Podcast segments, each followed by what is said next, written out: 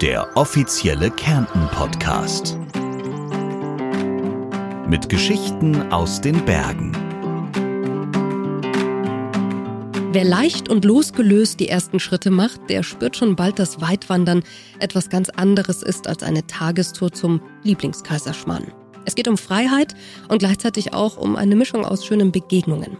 Begegnungen mit einem selbst und natürlich auch mit den Menschen in der jeweiligen Region. Denn die südliche Gelassenheit und die Lebenslust in Kärnten, die trifft auf Gemütlichkeit und herzliche Gastfreundschaft. Am besten erklärt einem aber ein waschechter Ranger, was die Nockberge mit einem Wanderer so machen einfach alleine, wenn man in den Nockbergen unterwegs ist. Man ist fernab von Tourismuszentren. Man bewegt sich auf alte Viehsteige, die als Wanderwege umfunktioniert worden sind, teilweise auf alte Handelswege. Man trifft Leute dazwischen und man kann wirklich, man sagt heutzutage abschalten, aber man kann in sich gehen und spätestens, wenn man zwei Stunden geht und nicht allzu viel gestört wird, kriegt man einen besonderen Eindruck und die Augen werden geöffnet und die Seele spielt sich frei. Das ist Heinz Meyer und er begleitet mich in dieser Folge und erzählt uns gleich noch mehr über seine Heimat und die Besonderheit des Biosphärenparks. Mein Name ist Sabrina Gander und ich freue mich, dass Sie mit mir den Nockberge Trail erkunden. Österreichs erster online buchbarer Ganzjahrestrail. Der Nockberge Trail ist im Sommer als Wanderroute erlebbar und verwandelt sich im Winter in eine mehrtägige Skitour. In der schneefreien Jahreszeit führt der Weitwanderweg auf acht Tagesetappen ausgehend vom Katschberg über die Bergregionen der Innerkrems, Turacher Höhe, Falkert und Bad Kleinkirchheim bis an den Millstätter See. In dieser Folge geht es um den ersten Teil der Strecke. Diese führt uns heute durch das Herzstück des UNESCO-Biosphärenparks Nockberge. Wir lernen die einzigartige Landschaft und die Menschen vor allem hier kennen. Sie entdecken mit mir den Schatz unterhalb der Füße die Edelsteine und genießen den erhabenen Ausblick auf die Kärntner Nockberge. Die dritte Etappe des Nockberge Trails ist eine sehr aussichtsreiche Wanderung. Grenzenlos schweift der Blick von Innerkrems durch die Donnerschlucht auf den Königstuhl. Mit seinen 2336 Metern der höchste Punkt des gesamten Trails. Der größte Teil der Strecke ist jedoch geprägt von sanft hügeligen Almhängen. Heinz Meyer hat zu jeder Kurve, jedem Ort eine Geschichte parat. Er ist verantwortlich für die Verbindung zwischen der UNESCO und dem Biosphärenpark Nockberge.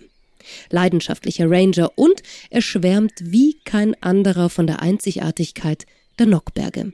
Aber woher kommt eigentlich der Name? Der Name Nockberge kommt von seinem Erscheinungsbild. Wenn du die Nocke heute angeschaut hast, du hast sehr gesehen, die sind alle rundlich. Daher der Name Nockberge. Die Speise Nocken oder Nudel kennt man ja. Die sind rund und das ja, ist kein Kogel, das ist kein Spitz, sondern es ist einfach rund und lieblich, so wie die Nockberge das auch ausstrahlen. Was erwartet denn den Wanderer, wenn er jetzt, ähm, du hast ja schon ein bisschen erzählt, auf diesen Wegen unterwegs ist, aber was, was sieht, was riecht man vielleicht auch auf diesem Trail? Die Charakterpflanzen der Nockberge, das ist die Zirwe und der Speik. Die Zirwe ist eine Nadelholzbaumart und wir haben in den Nockbergen die größten geschlossenen Zirbenbeständen der Ostalpen. Und der Speik ist ganz eine spezielle Pflanze, die es nur in den Nockbergen und sonst nirgendwo auf der Welt gibt. Der lateinische Name ist Valeriana celtica subspecies norica. Das ist ein Ballrehrengewächs. Und wenn man im, Sommer unterwegs ist, im Spätherbst, bekommt man so einen süßlich herben Duft in der Nase, den man eigentlich riecht und nicht sieht. Der Normalverbraucher wird den nicht sehen, wer ihn nicht kennt. Und wenn man es zulässt, dass man sich entspannt und dann merkt man die Gerüche, man achtet das, dann wird man ja neugierig, wo kommt der Duft her? Irgendwo am Trail wird ja jemand sagen, hast du einen Speik gerochen? Und der Geruch ist wirklich so etwas sehr Spezielles. Den den kennt da jeder, wenn du ihn einmal gerochen hast, dann vergisst du den nimmer. Aber wie gesagt, das gehört zu den Nockberge dazu. Und wenn du unterwegs bist und da, und man riecht den Speck, das ist nicht eine Pflanze, das sind ja Millionen von Pflanzen. Sonst wird man das in das menschliche Riechor gar nicht aufnehmen können. Hans Meyer ist vor allem für den Biosphärenpark zuständig. Aber was ist denn eigentlich ein Biosphärenpark und was ist der Unterschied zu einem Nationalpark? Ein Biosphärenpark ist eine ganz spezielle eine jahrhundertealte Kulturlandschaft, die von der UNESCO als Biosphärenpark ausgezeichnet werden kann. In unserem Fall, die Nockberge sind keine Urlandschaft, sondern es ist eine über Jahrhunderte hinweg äh, entstandene Kulturlandschaft. Und das ist vielleicht der Unterschied zu einem Nationalpark. Ein Nationalpark steht für reine äh, Naturlandschaft, wo der Einfluss des Menschen gering bis gar nicht vorhanden ist, wo alles der Natur überlassen wird. In einem Biosphärenpark ist so, dass da eine Entwicklung stattgefunden hat. Bei uns gibt es die ältesten verbrieften Weiderechte, die sind über 700 Jahre alt. Das heißt, damals haben schon Bauern hier gelebt und das waren die Erstbesiedler in unserer Region vom Berg ins Tal. Und durch diese jahrhundertelange, heute gibt es ein Modewort, nachhaltige Nutzung, hat sich da ein Landschaftsbild entwickelt. Und du hast gesehen, die Nockberge sind ja oben rund, sind Almen, die Nockberge sind bis hinauf in den Gipfelbereich mit Rasenfläche bedeckt und es ist fast alles Weideland, ja. Und für uns im Biosphärenpark ist es das Ziel, diesen Artenreichtum zu erhalten und vor allem ein Biosphärenpark ist eine Wertschätzung gegenüber den Menschen, die da jahrhundertelang gearbeitet haben und heute noch die Almen als Lebensgrundlage brauchen. Und im Fall der Nockberge sind eben die Almen das Herzstück des Biosphärenparks. Bevor man losgeht, sollte man sich vielleicht erstmal klar machen, von wo bis wo geht man entlang, wenn man den Nockberge Trail macht. Und vor allem ist wichtig bei einem Weitwanderweg, wo komme ich überall vorbei und was sehe ich alles? Der Nockberge Trail startet am Katschberg. Man wandert vom Nord nach Süd-Südwest. In acht bis zehn Tagen, je nachdem wie anspruchsvoll das man ist, durchwandert man die Nockberge durch von Katschberg über ein Hochplateau der Blutingalm nach Innerkrems. Dann geht's weiter durch das Herzstück des Biosphärenparks in der Naturzone Richtung Thurauer Höhe und weiter Richtung Bad Kleinkirchheim. Unterwegs trifft man jede Menge Menschen. Almhütten sind geöffnet, Sennerinnen und Senner, dies, wo man gerne einkehren kann, dass man etwas zum äh, Stärken bekommt. Aber man hat auch die Möglichkeit, etwas abseits zu steigen. Man hat die Möglichkeit auch außerhalb von Almhütten in Hotels zu übernachten, bevor die Reise von Bad Kleinkirchheim weitergeht über die Millstädter Alm unter den Füßen den Granat zum Millstädter See absteigen kann. Der Abstieg sind 1000 Höhenmeter, das darf man nicht unterschätzen. An warmen Sommertagen natürlich sehr angenehm, wenn man dann am See angelangt und die Füße in das kühle Wasser stecken kann. Der Millstädter See ist ein wunderschöner Badesee. Da kann man nicht nur die Füße hineinstecken, sondern in Kärnten haben alle Kärntner Badeseen Trinkwasserqualität und wenn man mal hineintaucht und ein paar Schlückchen zu sich nimmt, ich glaube, das ist ganz ein schöner Abschluss dieser mehrtägigen Tour. Bevor es ins Wasser geht, heißt es erstmal weitergehen. Und die sanfte Landschaft der Nockberge fasziniert mich, denn statt der schroffen Landschaft wie am Tauernhöhenweg sind die Nocken auf eine ganz andere Art beeindruckend. Sie wirken wie, ja, schlafende Riesen, man braucht auch keine Angst haben, als Anfänger aus der Puste zu kommen, denn auch für genussorientierte Wanderer und Geher eignet sich der Weitwanderweg, dessen Höhenmeter man immer wieder dank der Bergbahnen ein wenig abkürzen kann. So artenreich der Biosphärenpark ist, so abwechslungsreich ist auch hier die Landschaft. Schließlich ist der Trail ein echter Grenzgänger. Hier treffen ja die drei Länder, Salzburg, Kärnten und Steiermark aufeinander. Über den Bergrücken der Nockberge geht es weiter Richtung Turacher Höhe. Ein Ort, an dem der Bergsommer einfach nur traumhaft ist. Das Almsee-Plateau auf 1763 Höhenmetern ist geprägt von der Zirbe und unter meinen Füßen ist es sogar noch spektakulärer. Aber auf eine ganz andere Art und Weise, als man vielleicht im ersten Moment denkt. Hier oben treffe ich auf die Familie Kranzelbinder. Seit Jahrzehnten trägt sie auf der Turacher Höhe Edelsteine aus aller Welt zusammen. Dabei ist nicht nur kunstvoller Schmuck, sondern auch ein ganzes Museum entstanden. Das erzählt mir Norbert Kranzelbinder vor den Stufen seines Ladens und der damit verbundenen Ausstellung Mythos Edelstein. Er hat einen Bergkräutertee auf die Terrasse gebracht und verrät mir erstmal, was ein Weitwanderweg wie der Nockberge Trail mit den Menschen macht. Naja, vorausgesetzt, man ist einfach ein bisschen offen und sieht, was in der Natur alles, was es da alles gibt, da kommt man mal zum Staunen. Und das Staunen ist ja etwas, was zum Teil heute manchmal die Menschen schon wieder verlernt haben. Und dieses Staunen und dieses Bewundern bringt dann natürlich, gibt dann eine gewisse Ruhe und man erkennt auf einmal, wie die Schöpfung, wie gewaltig die Schöpfung ist und fängt Dinge an, einfach viel bewusster zu sehen und zu leben. Norbert Kranzelbinder hat viele kleine Falten um seine sanften Augen und blickt in die Ferne, während er mit mir spricht. Auf die Zirben vor seinem Haus, auf die Nockberge, die wir sehen, und die Almen gegenüber von uns. Als sein Vater anfing mit der ersten Herberge hier oben auf der Turacher Höhe, war Norbert noch ein Kind. Die Begeisterung für Gäste und Kristalle liegt ihm also im Blut. Und wer durch die Räume von Mythos Edelstein geht, der kommt aus dem Staunen nicht mehr raus. Was genau erlebt man hier denn eigentlich alles? Die, die Kristalle natürlich ist ja Faszination. Nicht? Man muss sich vorstellen, eigentlich Edelsteine sind ja die seltensten und, und wertvollsten Produkte der Natur, die es überhaupt gibt.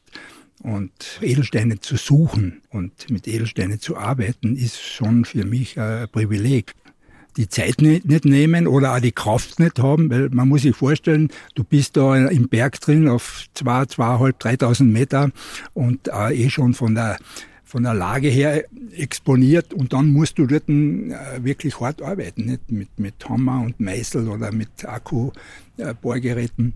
Man weiß ja nicht, wenn man da reinarbeitet, man vermutet aufgrund des Gesteins, da ist eine Ader, Quarzader, ah, der schaut sehr gut aus, probieren wir mal, schauen wir mal, vielleicht ist da was. Nicht? Und da kommt natürlich eine gewisse Erfahrung, beziehungsweise auch eine, so eine Art sechster Sinn oder Instinkt, gell?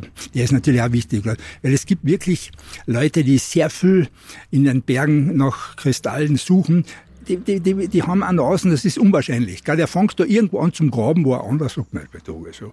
Und da ist wirklich was. Gell? Wenn man an der Turacher Höhe ist, kommt man am Namen Kranzelbinder nicht vorbei, wenn man sich auch mit diesem Tiefergehen beschäftigen möchte. Ihr habt jetzt hier Mythos Edelstein äh, stehen. Was genau ist das und was kann man hier erleben? Wir haben halt hier oben diese Kristalle, aber auch andere Sachen ausgestellt, die eben auch zeigen, was der Mensch machen kann. Also es ist eigentlich eine, eine, eine Gegenüberstellung oder ein Vergleich. Auf der einen Seite das Naturprodukt und auf der anderen Seite der Mensch mit seinen Fähigkeiten, Dinge manchmal zu veredeln. Natürlich, Kinder haben ein anderes Interesse, die, die interessiert halt wieder, wie schaut der Gold aus? Und, natürlich fragen sie immer, wie, was ist der wertvollste? Es gibt ja von ganz gewaltigen Kristallen mit, mit, mit über eineinhalb, fast zwei Meter Höhe, Bergkristalle, die wir da im Freien äh, ausgestellt haben, bis zum kleinsten Diamant oder einen Rohdiamant. Also wir haben schon eine, eine Vielfalt, wo eben fast jeder irgendwie etwas entdeckt, wo, wo, äh, wo er, was ihn interessiert. Wenn ich jetzt auf dem Nockberge Trail entlang gehe, was berühren dann meine Füße? Was, äh, auf was stehe ich dann? Das heißt, was ist hier gerade in den Nockbergen eigentlich unter der Erde zu finden? Die Nockberge sind ja vor allem auch für die Erzfunde bekannt.